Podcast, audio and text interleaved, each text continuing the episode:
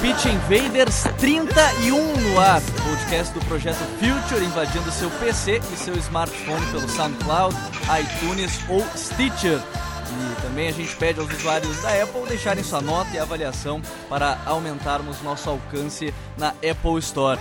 Eu sou Gabriel Correia e serei host nesta invasão futeboleira desde Porto Alegre, no Rio Grande do Sul.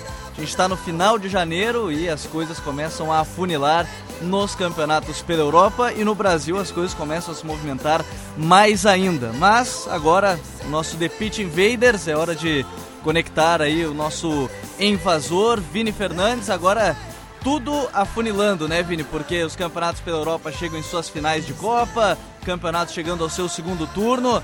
Dali Vini, mais um Pitch Invaders nas nossas vidas. Fala, Gabriel. Quase que eu mando um salve Eduardo, né, cara? A voz do Eduardo.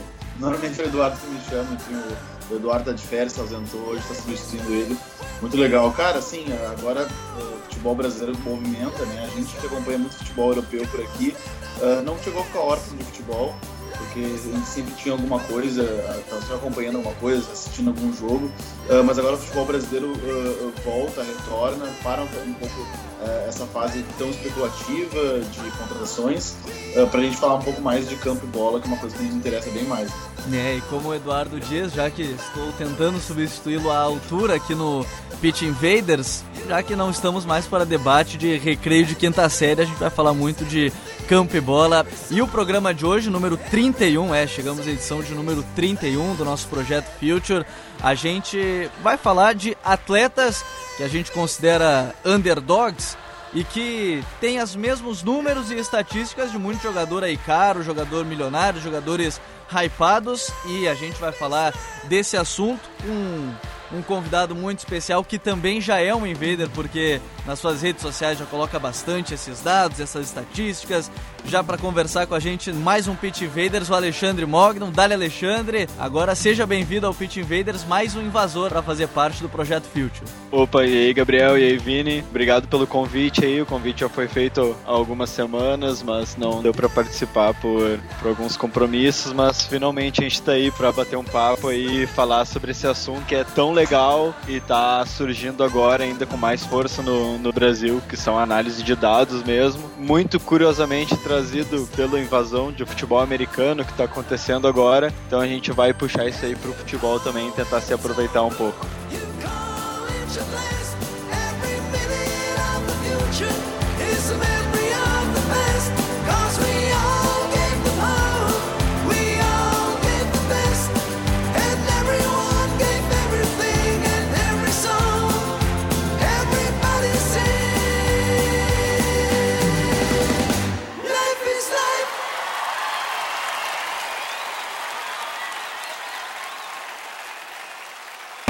Está no ar mais um episódio do The Pitch Invaders, o podcast futeboleiro do Future.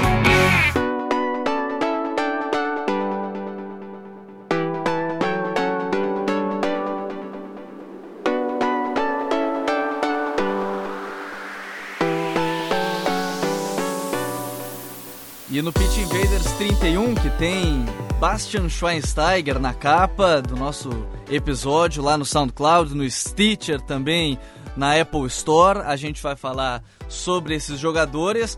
E Alexandre, conta pra gente como é que você fez ou como é como começa esse, essa ideia de trazer esses dados, essas estatísticas. Você falava de futebol americano ter influenciado bastante. Como é que começou essa ideia de postar, principalmente também nas suas redes sociais, tudo isso sobre esses jogadores underdogs contra os hypados, podemos dizer assim, porque você fez uma lista por posição de atletas que os clubes no Brasil, ou quem sabe aí América do Sul, deveriam contratar para a gente, quem sabe, não gastar tanto, mas ter jogadores muito eficientes em cada posição.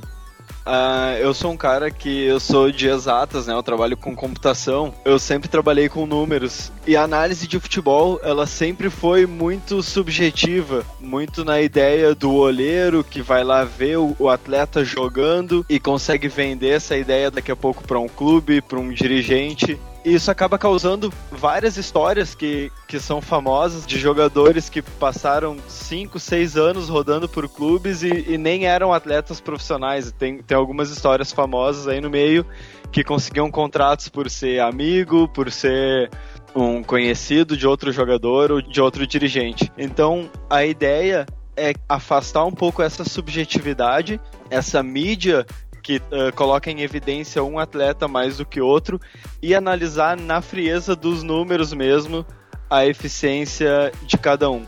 Eu acho que é importante a gente falar que a ideia não é ser definitivo quando a gente analisa um número comparando um jogador com outro. Eu acho que ainda mais, e aqui vocês falam bastante, hoje o futebol é cada vez mais jogado também sem a bola, com ocupação de espaços e isso é um, é um grande problema na análise. Tem muitos artigos, principalmente de Portugal, que é um centro de, de pesquisa de futebol muito grande, Inglaterra, falando sobre como analisar a influência da, do jogo de espaços, né, do jogo posicional uh, na, nessa análise de números mesmo. Então a ideia não é ser definitivo, e sim analisar na frieza dos números a eficiência dos atletas, oferecendo daqui a pouco alternativas muito mais baratas para resolver o mesmo problema que os clubes têm.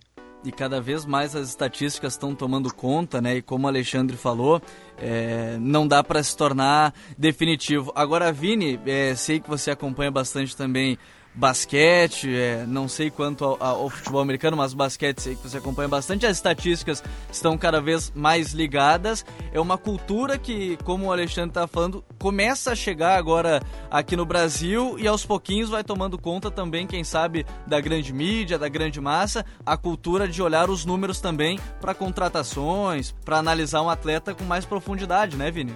Claro, não, e, de nada vale a análise qualitativa se ela não está amparada com a quantitativa, né? isso que é muito importante.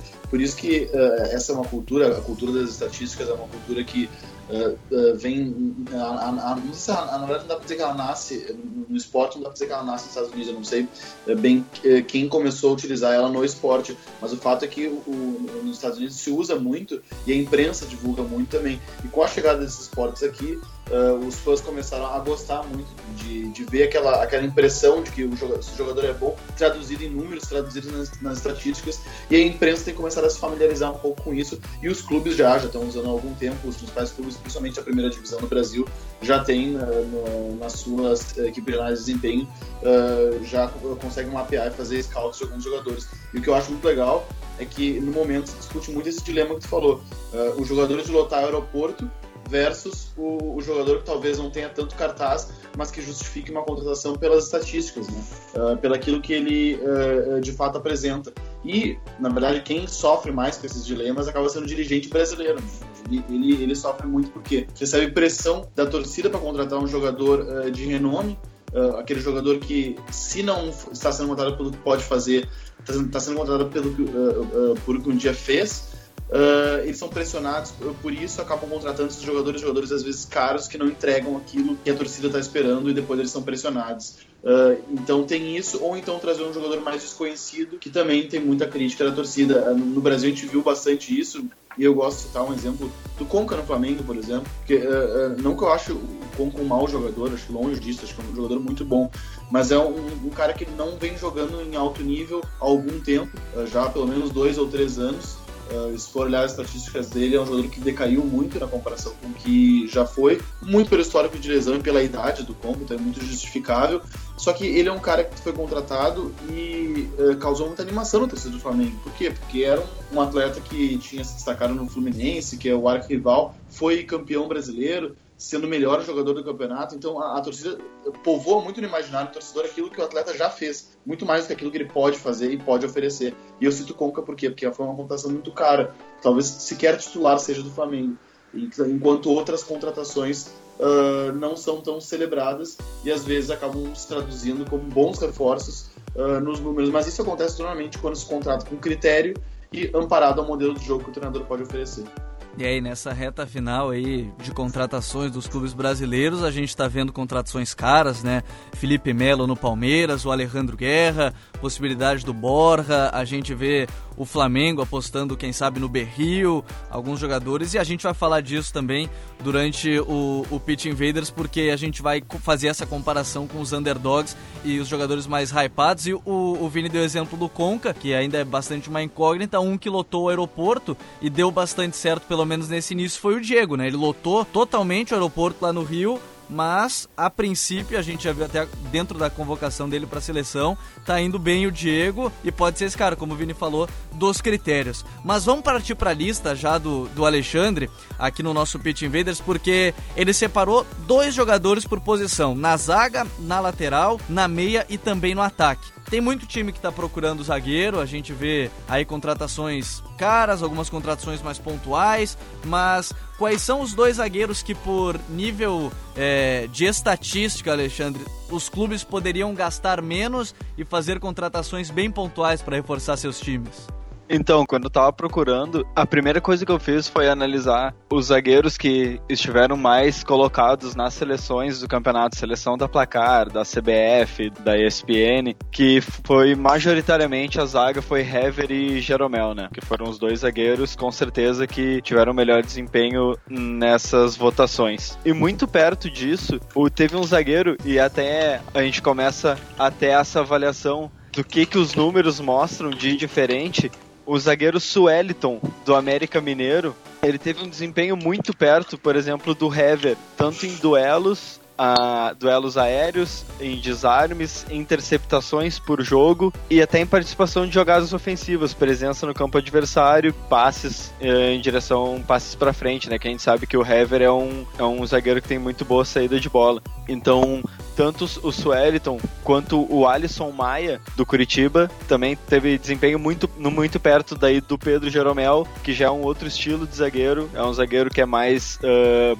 rebatedor, é um cara que tem um posicionamento muito bom. E o Alisson Maia do Curitiba também se aproximou muito. Se for comparar, por exemplo, o valor de mercado deles no Transfer Market, que é o site que hoje também grande parte da mídia usa para ver valor, o Alisson Maia e o Sueliton, os dois juntos, custam 700 mil euros. E só o Hever custa 2 milhões de euros lá. Então, na comparação, Acho que isso aí mostra bem como essa análise ela é um pouco distorcida, uh, não só dos números, mas também o contexto que, que ele joga por jogar num time maior, por já ter uma história, que foi um pouco que o Vini falou, é muito analisado o que ele já fez e não o que ele pode fazer. Tanto que o Hever é um zagueiro que já tem aí seus 31 para 32 anos, se eu não estou enganado, e o tanto o Sueliton quanto o Alisson Maia tem 24 para 25. Então tem alguns anos ainda para talvez evoluir ainda mais e apresentar uma, uma consistência maior. Não, e é até interessante, né, Alexandria, passar pro Vini já essa, esse questionamento, porque a gente olha, o Sueliton foi rebaixado no Campeonato Brasileiro e o Alisson Maia com coxa brigou até o final. Olhar também individualmente pode ajudar nessa questão, porque muito da, do, do aspecto que, que as pessoas olham primeiro é a posição do time onde o jogador está contratado e isso atrapalha às vezes também, né, Vini? Sim, certamente. Se a gente for fazer uma análise uh, julgar o jogador pela análise coletiva do time, uh, vai ficar muito enviesada a análise. Né? É difícil de, de, precisar o quanto o cara pode oferecer para o time. Mas uh, durante a fala do Alexandre, a primeira fala dele ali, eu, eu, eu só lembrei na hora do, do uma cena do, do filme Moneyball, Uh, que é muito interessante. É o filme do uh, que o personagem principal é o Brad Pitt, que é um executivo de um time de beisebol. E, e ele vai sugerir contratações uh, ah, para uma espécie de comitiva diretiva que, que define negócios e investimentos do clube.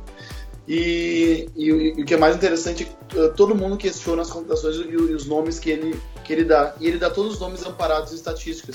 E os caras falam, não, mas esse cara tem um arremesso estranho, não, mas esse é gordinho, mas esse vai pra balada. E ele, não, ele, ele, mas esse cara, eu quero isso e esse cara pode me entregar.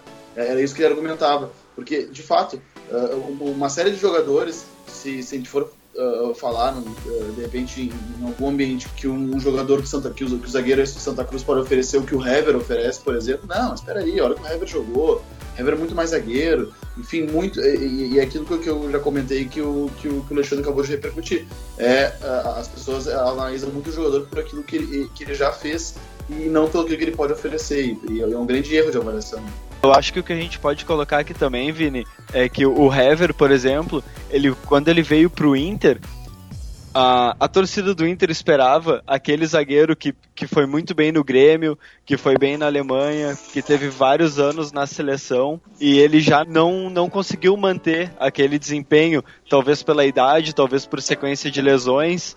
Então, foi um, um, investimento caro, o Inter acabou tendo que se desfazer dele, mas com certeza na contratação dele teve muito dessa análise uh, subjetiva dele, porque ele já não vinha de um ano muito bom no Atlético Mineiro, onde ele jogou muito pouco e quando jogou não foi tão bem, então quando o Inter contratou, contratou mais o nome do que de fato o que ele vinha entregando em campo. É, isso é bastante interessante, né? Porque ele não foi tão bem no Inter e aí ele foi pro Flamengo, um time mais organizado e, e mesmo assim o valor ainda alto e agora o, o Alexandre Mogno, nosso convidado no Pitch Invaders, dando essas duas opções então para quem quer gastar um pouco menos e ter jogadores com perfis até parecidos. O Alisson Maia do Curitiba e Suellington do América Mineiro. Passando para as laterais. Quais foram as principais estatísticas que você olhou primeiro? Lateral mais defensor, lateral mais ofensivo? Como é que você escolheu os dois laterais por meio das estatísticas, Alexandre? Bom, os laterais, o critério de comparação que eu usei, que também foi um jogador que teve muito presente, um jogador muito novo, e curiosamente, né, ele, ele foi um destaque assim absoluto nos números. Foi difícil até comparar porque ele foi muito superior a, a todos os outros laterais do campeonato que foi o Jorge, do, do Flamengo. Foi, foi anunciada a venda dele na quinta-feira, ontem, se eu não me engano. Então, isso até mostra também que os times de fora estão de olho nesses dados, eles têm essa análise talvez muito mais próxima do que os próprios times do Brasil. Então, o... eu tentei achar um lateral direito e um esquerdo para a gente poder ter os dois lados né, como opção. E na lateral direita foi bem complicado mesmo, porque eu também procurei tirar jogadores que já tinham uh, fechado com outros clubes. Então, no caso, o alemão, que acabou sendo contratado pelo Inter na semana passada, ele teve um desempenho muito bom na depois que ele assumiu a titularidade do Botafogo, mas eu acabei tirando ele fora porque ele não estava mais disponível. Mas o Pará, que é um jogador que jogou lá no Bahia em 2014, um lateral esquerdo, foi muito bem no Figueirense no passado, agora foi contratado pelo América Mineiro para 2017. Ele é do Cruzeiro, então, por exemplo, ele tem uh, mais interceptações, ele é melhor no desarme interceptações que o Jorge. Ele não tem tanta presença ofensiva quanto o Jorge, ele dá menos passes no campo do adversário, mas ele tem uma média de passes certos melhor do que o Jorge. E ele é um pouco mais defensivo e tem acertos de cruzamentos muito próximos do Jorge ali, perto de, de 20, 25%. Então ele é, um, ele é um jogador que também é muito novo e passou reto no campeonato por estar no, no Figueirense, por não, não ter tido tanto espaço no Figueirense também, por o Figueirense ter o Marquinhos Pedroso, que é um cara um pouco mais, mais experiente por lá, e foi pego pelo América Mineiro já para a disputa da, da Série B do ano que vem. E na lateral direita, como eu tava falando, que foi bem difícil achar um, um jogador, eu acabei ficando com o Nino Paraíba, que é um lateral direito já um pouco mais velho. O Nino tem, tem 30 anos. E ele fez um, um campeonato muito, muito bom pela, pela Ponte Preta. Ele teve um percentual de acerto de cruzamento dos mais altos do campeonato, com 28%. E o interessante é que ele tem uma presença defensiva também muito boa. Ele tem um número de interceptações próximas de vários zagueiros do campeonato, até do, do próprio Jeromel e do Hever, que são líderes absolutos de interceptação, e faz em média dois desarmes corretos por jogo, que é um número muito perto dos zagueiros também. Mas ele é um jogador já mais velho, mas que também, por ter 30 anos, acho que dá, ainda tem o que contribuir aí para quem quiser um lateral direito. E é bastante curioso que na lateral a gente acaba ficando muito naquele, ah, o lateral ofensivo, lateral defensivo, mas nem sempre é assim. A gente fala porque vê alguma coisa, mas nem sempre se fala com, com a afirmação dos números e dos dados. E agora o, o, Inter, por exemplo, como o Alexandre falou, e nem colocou na lista, acabou tirando que foi o alemão contratado, me parece uma contratação nesse momento que foi pensando nisso, pensou nos números, mais ou menos parecido com as características do William, mas muito fica na, naquele subjetivo do lateral ofensivo, lateral defensivo, né? Isso, o, o alemão ele tem números muito perto do, do, do William mesmo. O, montando o gráfico ali fica bem, bem próximo. Uh, o William tem um pouco mais de presença ofensiva, mas uh, um pouco menos de acerto de cruzamentos. E nessa questão de, principalmente de cruzamentos, né, é, a análise é, é um pouco mais complicada, porque o, talvez o time do Inter não tinha no ano passado um, um centroavante para receber esses cruzamentos.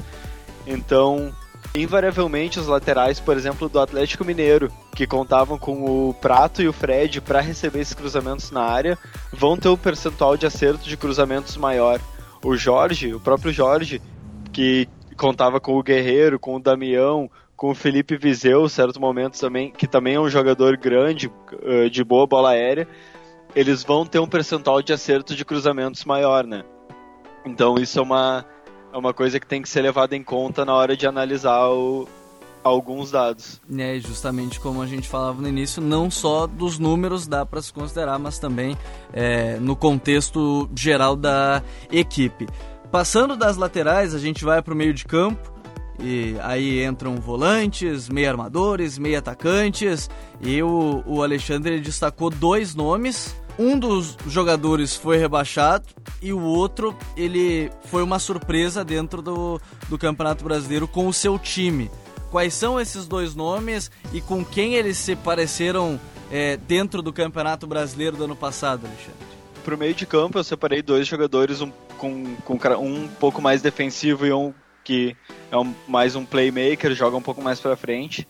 Né? O defensivo foi o René Júnior, que comparando, ele teve números próximos do, do Márcio Araújo no Flamengo, que é um jogador que é muito criticado, mas ele tem um, um desempenho muito bom, ele é um jogador eficiente, por mais que não seja um craque.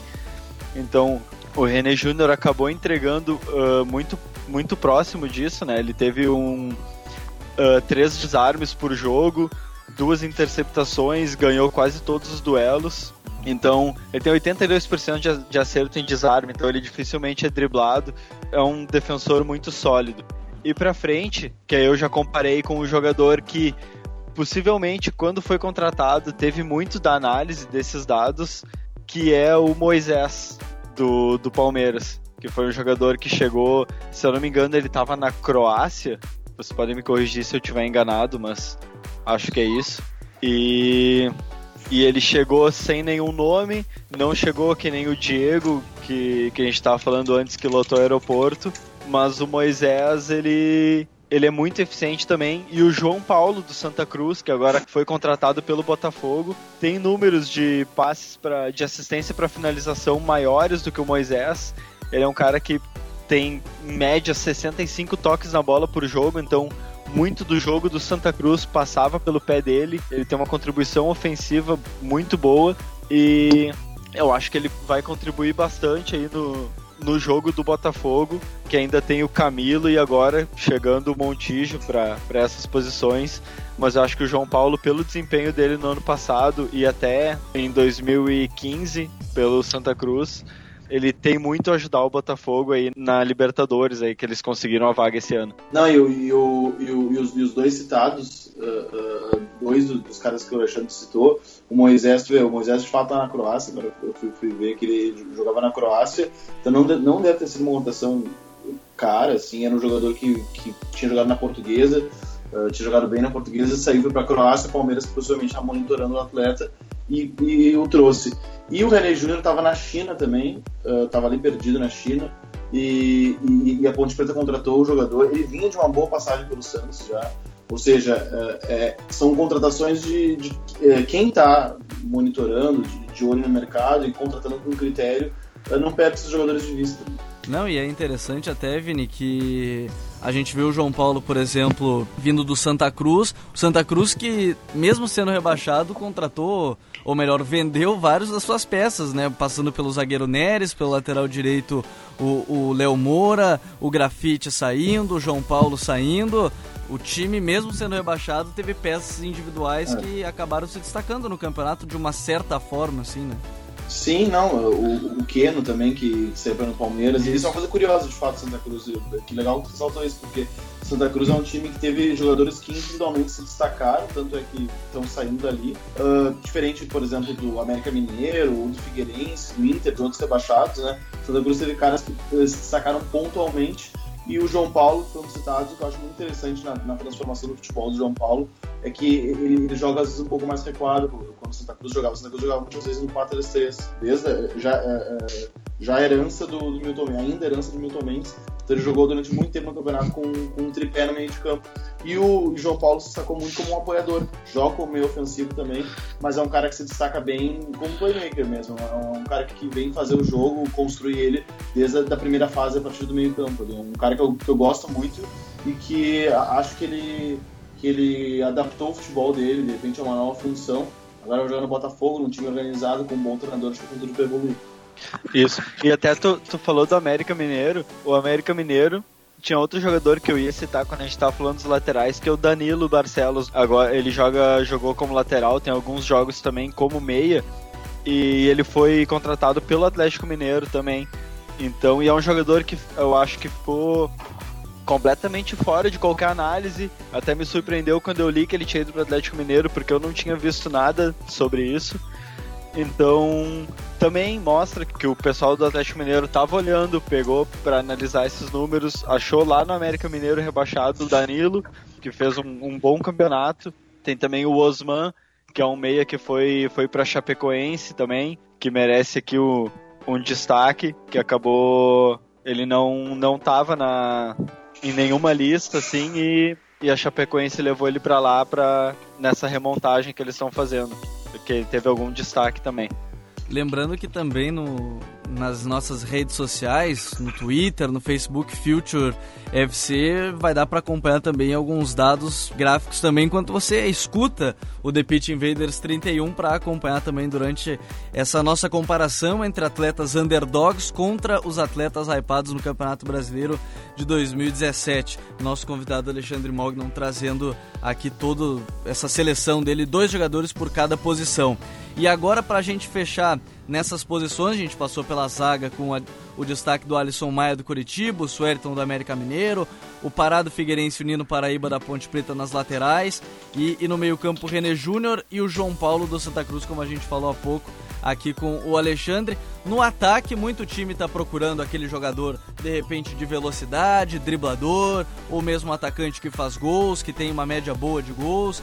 Quem foram os dois escolhidos para essa posição, Alexandre? E, e, quais as principais características que você procurou para colocá-los entre jogadores é, underdogs que o seu time deveria contratar?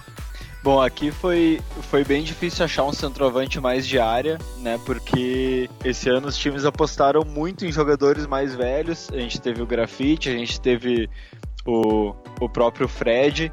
Fred, o Prato já tem um pouco mais de idade também. E, e muitos times também jogaram sem esse jogador de, de referência. Então eu, eu excluí da lista uh, os jogadores que estão já na mídia, que nem o William Potker, que teve um desempenho absurdo. Ele tem um, um, um percentual de acertos de finalização absurdo. Ele é o jogador do campeonato que mais concluiu de dentro da área adversária. E mesmo jogando num, jogando num time do, do, Eduardo Batista, né, que se propõe a, a, jogar, não é um, um, técnico que, que se defende, mas mesmo assim é uma equipe menor, enfrentou por várias vezes equipes grandes e mesmo assim o William Potker é o jogador que mais tem mais conclusões dentro da área. Eu também tirei o Keno, o Marinho dessa lista, que são jogadores que já estão fora da, do mercado e já têm situações encaminhadas para o próximo ano. E eu resolvi destacar o Rogério do esporte, que é um jogador que já teve passagem pelo São Paulo e não, não conseguiu desempenhar o futebol lá, mas esse ano ele teve um desempenho muito bom de novo no, no esporte. Eu não, não lembro, não recordo se ele era do esporte antes de ir para o São Paulo, mas, mas enfim, no esporte ele teve um desempenho muito bom agora, né? Ele teve uma média muito boa de dribles, principalmente. Ele é um jogador muito agudo, muito vertical.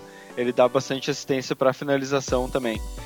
E o outro atacante que eu resolvi frisar é o Pablo, do Atlético Paranaense, que é um cara que já passou pela base do Real Madrid há uns dois anos atrás. Ele ficou, acho que um ano ou seis meses no, jogando no Castilha. Uh, saiu de lá para jogar no Japão e aí do Japão agora vo voltou para Atlético Paranaense, que é o clube de origem dele, e fez um, um baita campeonato. Marcou nove gols no campeonato também. E o Atlético Paranaense é um time que investe bastante nisso. A gente sabe que o Atlético Paranaense tem um, um setor de inteligência bem, bem forte, então a gente pode esperar aí mais um ano bom do, do Pablo por lá, já que o Atlético Paranaense também é um time que não, não costuma vender muito fácil os seus talentos por lá, né? Bom, e também, né, você falou do Rogério e também do Pablo. O Pablo é um cara que eu achei bem interessante do campeonato também, né? E até o Alexandre trouxe todos esses dados, um atacante que vai aproveitando suas chances, faz seus gols. É um nome que eu até achei interessante num, os clubes maiores não terem ido atrás. E o Rogério, eu acho que ele até foi mal aproveitado no São Paulo, né? Porque ele é um cara de muita velocidade, como, como o Alexandre trouxe, muito drible, ele dá assistência para finalização, então eu acho que São Paulo acabou aproveitando muito mal o atleta que fez uma baita parceria com o Diego Souza nesse esporte. Os números comprovam isso. O Diego Souza foi o artilheiro do Campeonato Brasileiro, deu, é, se não me engano, sete assistências também na competição. Então ele foi muito bem de maneira geral no campeonato, foi um dos artilheiros. Eles fizeram uma baita dupla e mostrando também que o projeto do esporte se baseia muito nisso também, né? Alguns, alguns dados bem específicos. A gente pode ver, por exemplo, o lateral esquerdo, o René mesmo, que pode não estar entre os jogadores underdogs, porque muito time está de olho num, num, cara que, é, que foi bem na, na equipe do esporte temporada é, de 2015, 2016, mas mostra o trabalho que os clubes pequenos estão cada vez mais evoluindo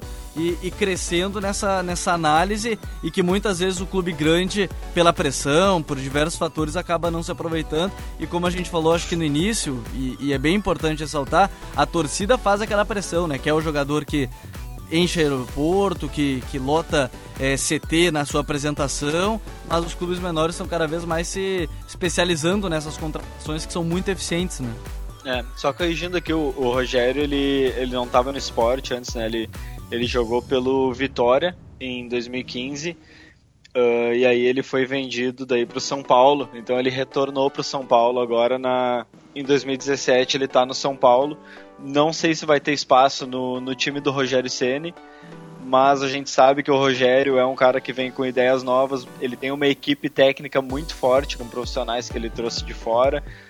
Então eu acho que a gente vai poder ver o, o Rogério aí jogando pelo São Paulo esse ano. E a gente espera que dessa vez consiga desempenhar que nele ele conseguiu lá no esporte. No São Paulo de Rogério Ceni que também será tema nos próximos episódios aqui do The Pitch Invaders. Desses nomes citados todos até agora, Vini, algum cabe no teu Liverpool ou não? Ah, no, no Liverpool não. Acho que, acho que vários cabem em bons times brasileiros, vários têm mercado uh, na América do Sul e, e, talvez até em ligas menores na, na Europa ou times menores de grandes ligas porque são bons valores, principalmente os mais jovens, né, que tem um potencial maior de, de evolução, uh, mas são caras que, que cairiam muito bem em grandes clubes de futebol brasileiro. E é como a gente disse, caras que não lutariam no aeroporto, talvez não, não criariam um frisson na torcida, daí volta aquele dilema, né, acalmar a torcida ou, ou realmente pensar numa montação eficaz, efetiva, uh, com amparo estatístico e até qualitativo mesmo,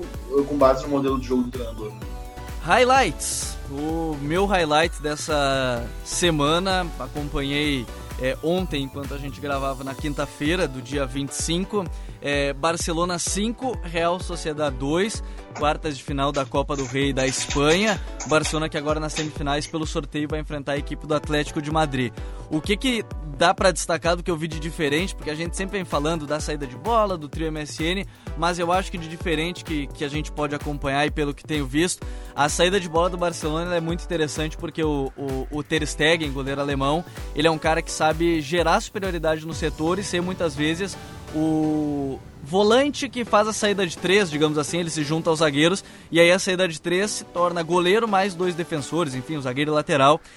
E no jogo contra a Real Sociedad foi o Silicen, que é um goleiro também que sabe jogar com os pés, veio da escola do Ajax, mas que gosta de sair um pouco mais é, comprido, passe no meio de campo, saía tocando pro trio MSN, mas algumas diferenças desses goleiros e que fazem muita diferença na, na situação defensiva, né? O Ter Stegen ele tem um entendimento muito grande do da jogada pelo chão, do gol em si e, e contratação do Barcelona, o goleiro tem que saber jogar com os pés, mas obviamente tem que saber ser um grande goleiro embaixo das traves.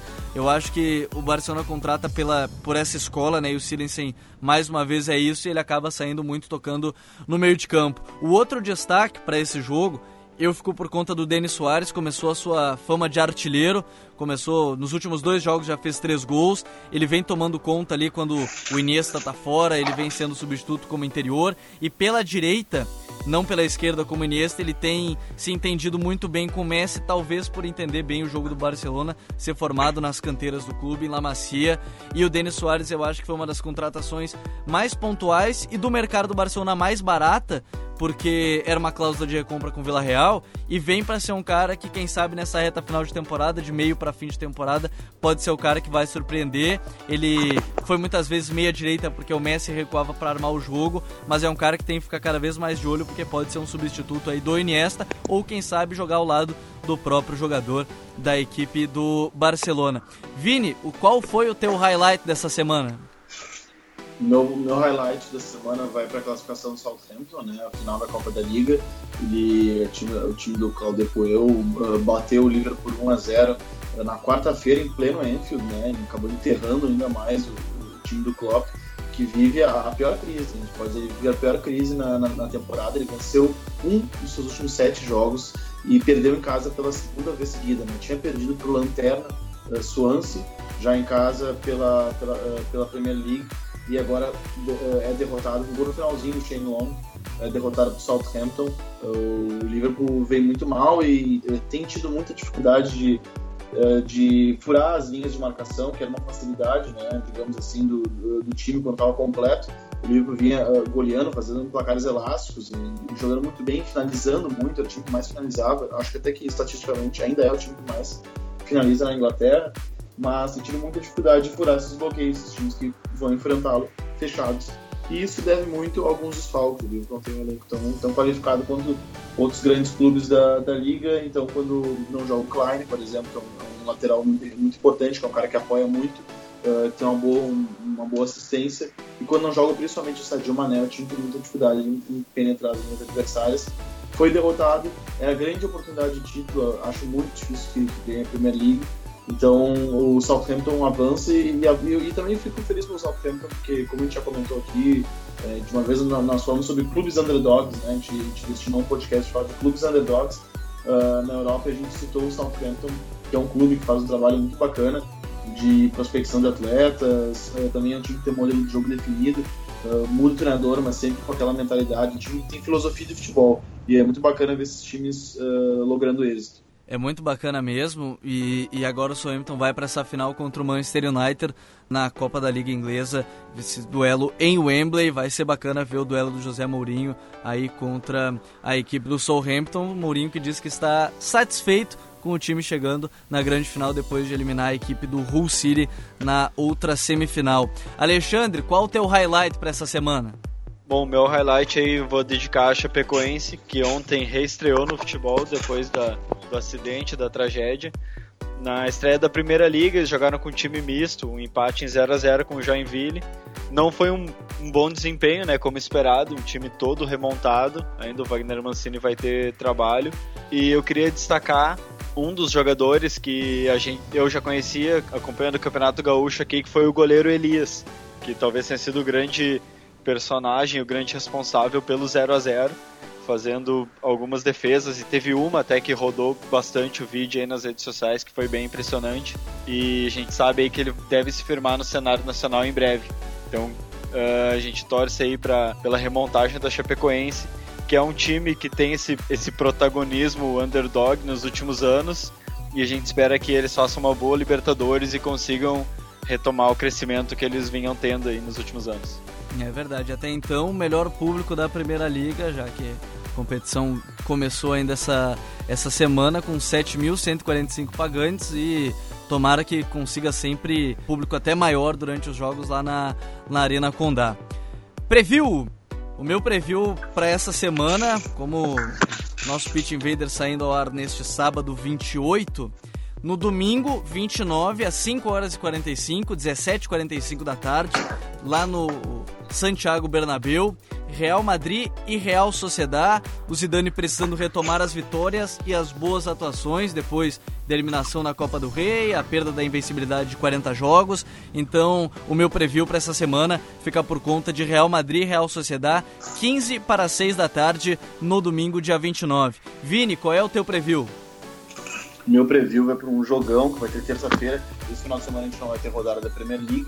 Uh, a rodada vai ser terça e quarta, vai ser disputada terça e quarta, a 23 rodada. O melhor jogo dessa rodada, indiscutivelmente, é Chelsea-Liverpool. Né? O Liverpool vai receber o Chelsea no, no, no grande duelo uh, dessa, uh, dessa rodada e é, é, a chance do time do Klopp sair desse atoleiro que eu, que eu, vinha comentando agora quando, quando falei no, no highlight, né, falei da eliminação do Liverpool, é a chance dele sair desse atoleiro e para o Chelsea é a chance de se consolidar ainda mais uh, a vantagem sobre os concorrentes. O Chelsea está com toda a pinta de que vai ser campeão mesmo, principalmente porque não encontra um, um time regular para disputar título consigo Tottenham talvez seja se apresente como esse time. Não sei se vai, uh, vem de uma boa sequência, mas não sei se tem fôlego para chegar até o final.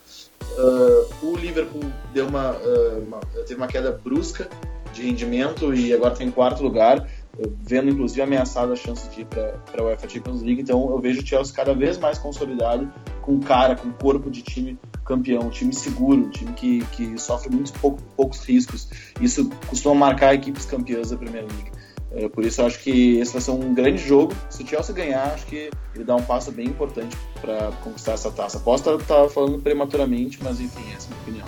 Vem mostrando bastante constância, né? O time do Antônio Conte nesse esquema que vem sendo a tendência com a linha de 5 atrás ou 3-4-3 é, de maneira inicial. Alexandre, qual é o teu preview para essa semana agora?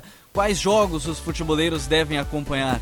Bom, essa semana a gente tem o, o retorno aí dos estaduais no Brasil e da Primeira Liga que, que já voltou aí desde na semana passada. E a Primeira Liga já nos entrega uh, na próxima semana dois clássicos, né? Tem um, na quarta-feira, no dia primeiro, tem Cruzeiro e Atlético Mineiro já no Mineirão. Então, de largada já na, na temporada, esse grande clássico. E tem o jogo do Inter também no dia 1 contra o Brasil de Pelotas. Então o Inter vai enfrentar um adversário que vai ver mais algumas vezes ao longo do ano. E devem ser jogos interessantes, tanto para ver o trabalho do Roger no, no Atlético Mineiro, as primeiras movimentações dele por lá, e também do Antônio Carlos Zago no Inter, como ele está pensando e montando esse time para disputar a Série B no, nesse ano. Ainda, ainda separei aqui para quem quiser acompanhar no domingo muitos jogos.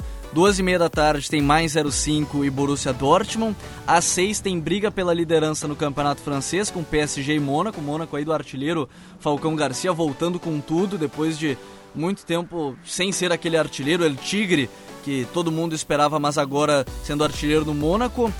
Na também às duas da tarde quartas de final da Copa Africana de Nações. Tem República Democrática do Congo e Gana, às 5 da tarde tem Egito e Marrocos. E na segunda-feira tem Campeonato Espanhol, com 5h45 da tarde tem Las Palmas e Valência. Os jogos aí que vocês, futeboleiros que estão ouvindo o The Pitch Invaders, podem conferir durante a semana.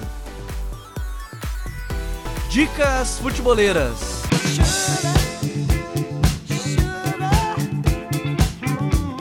Minha dica foi para uma entrevista que eu li durante a semana, muito bacana, de um, de um dos técnicos que eu acho que tem um trabalho muito bacana, um futebol que eu particularmente acho muito bonito de se assistir Gosto, infelizmente ainda não ganhou nenhum título com o Tottenham, mas gosto muito do trabalho do Maurício Pochettino. Uma entrevista ao La Nation, muito bacana a entrevista, vai estar nas nossas redes sociais, Future FC, no Facebook, no Twitter.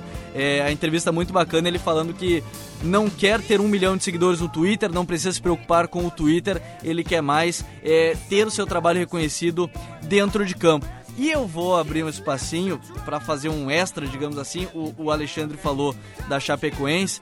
A, a, renda de muitas coisas ainda não foi destinada à, à, família das vítimas e a gente vê algumas pessoas tentando sobreviver de uma outra forma, de uma forma ou outra.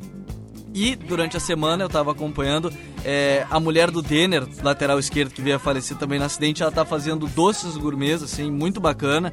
Eu até Faço minha culpa porque eu encomendei também, já estou esperando, devo pegar é, essa semana também, mas os doces D6 está no Instagram lá do, do Denner, a gente vai estar tá nas nossas redes sociais, mas é, vou abrir esse extra na minha dica futeboleira também para ajudar também quem precisa estar tá tentando retomar a vida depois de toda essa tragédia que envolveu aí jogadores, comissão técnica, também colegas jornalistas.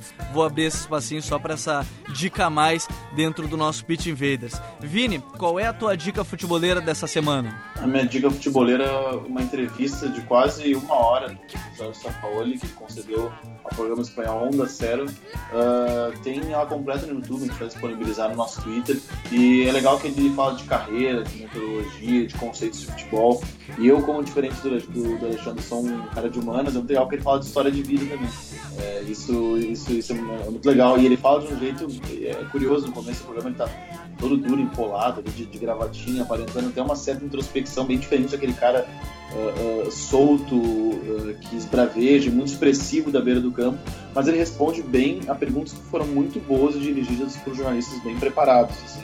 Isso é uma coisa legal que, que a gente percebe, principalmente quando a gente vê programas na Espanha, na Inglaterra, na Argentina também. Uh, mesa redonda que fala muito de futebol, né? Fala de campo e bola, fala de método, uh, fala de conceito de futebol. E quando tu pergunta isso, tu consegue secar isso de um cara com conteúdo de São Paulo, não tem como o papo não ficar legal. E são 48 minutos de, de uma conversa muito bacana. E o São Paulo também vai ser tema nos próximos episódios aqui do The Pitch Invaders. Graças, Vini.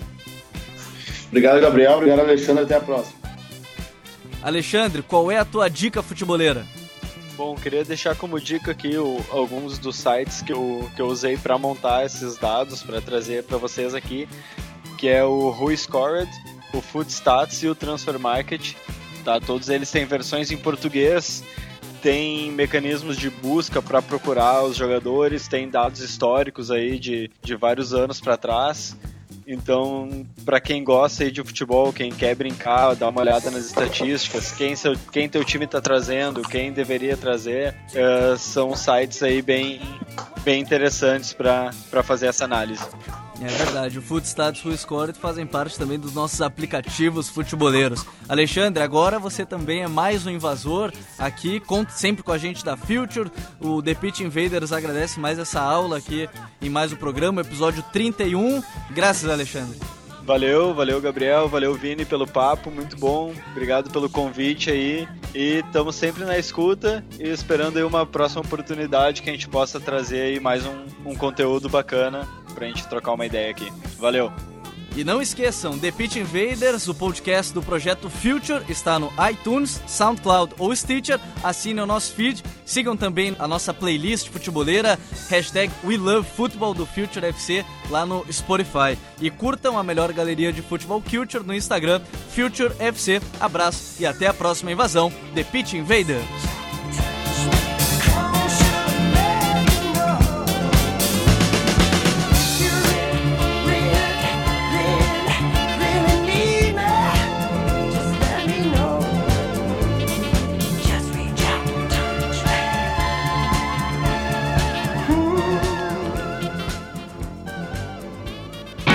Você ouviu The Pitch Invaders. Siga nossos perfis. Visite www.future.com.br. We love football.